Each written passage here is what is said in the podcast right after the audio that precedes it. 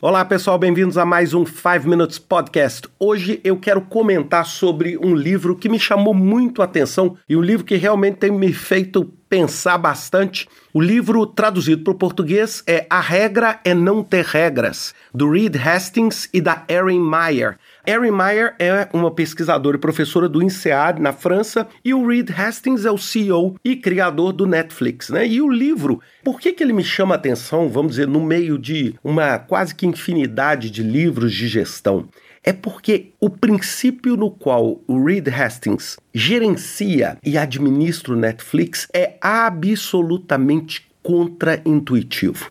E ele coloca isso de uma forma tão clara, porque toda a forma com qual, vamos dizer, nós somos educados em termos de gestão é, é o processo de manufatura, onde você tem uma cadeia de comando e controle, e ele simplesmente quebrou isso tudo.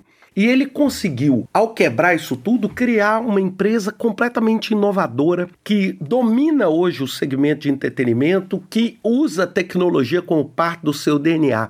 E ele recentemente teve uma entrevista que ele fez para o Thinkers 50, que é um painel que concilia e reconhece os melhores pensadores do mundo, e ele falou que tudo é cultura.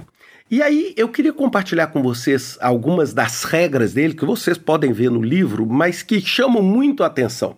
E a primeira delas é tente evitar regras. É, então, por isso, até o título do livro.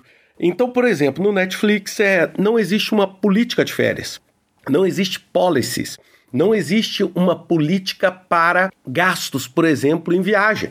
A única regra que existe é que você toma decisões sempre tendo em sua cabeça o melhor interesse para o Netflix. Até mesmo se isso te deixar numa posição incômoda. É a única regra. A única regra, ou seja, você é livre e independente para tomar decisões, sempre tendo em mente que você está tomando essas decisões com o melhor interesse do Netflix.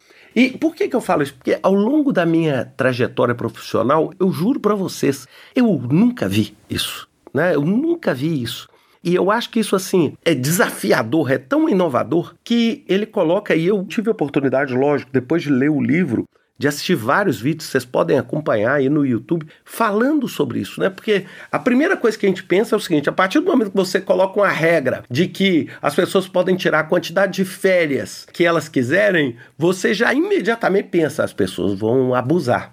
E aí ele fala na entrevista, é assim, a gente sempre parte de um pressuposto dentro do Netflix que a gente está trabalhando com adultos. Ou seja, a gente está trabalhando com pessoas responsáveis e maduras. A outra coisa que ele fala é o que ele chama de candor, né? ser cândido, ser, vamos dizer, amigável e transparente. Significa o seguinte: por mais que doa, fale a verdade. Você não precisa concordar e você não precisa agradar o seu chefe. Ou seja, ele fala: please don't please your boss. O que, que é isso?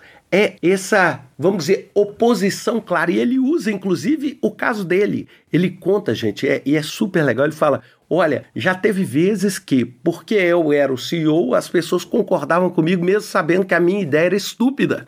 E eu não quero isso. Eu quero que as pessoas sejam. Lógico, cândidas, tênues, nós não estamos falando que nós somos inimigos, mas nós podemos discordar em determinados pontos, onde a verdade é o pilar central. A outra que me chamou muita atenção é o conceito de trabalho duro, ou hard work. Ele fala o seguinte: nós não estamos aqui querendo colocar e contratar pessoas que são hard workers. Não é esse o parâmetro que nós estamos usando aqui. Nós estamos querendo smart people. Pessoas que são capazes de focar no resultado e nós não estamos precisando que elas trabalhem 20 horas por dia. Nós precisamos que elas trabalhem inteligentemente ao ponto de dar o resultado que nós precisamos. E por último, é a humildade. Ou seja, é você deixar o ego do lado de fora, é você compartilhar informações, ajudar e ter a humildade para ser ajudado pelos seus colegas. É lógico, eu poderia aqui falar talvez horas e horas sobre esse processo do Netflix, mas eu, eu quis compartilhar principalmente porque esses que eu estou falando com vocês me chamaram a atenção demais. Porque a maior parte das vezes que eu vejo clientes meus, instituições, eu, eu vejo assim: à medida que a empresa vai crescendo, ela começa a virar um mundo sem fim de regras e de restrições. E ele diz o seguinte: que essas regras e essas restrições diminuem a capacidade que eles têm de inovar e de ser competitivo. Bem, é claro, minha mensagem final. Eu não estou dizendo aqui, e quero deixar isso claro, que você vai chegar amanhã e vai falar assim: pô, agora a minha empresa vai ser igual ao Netflix. Nós vamos tirar a série. Não. Nós estamos dizendo o seguinte: é um exemplo onde este tipo de ambiente foi implementado e funcionou maravilhosamente bem.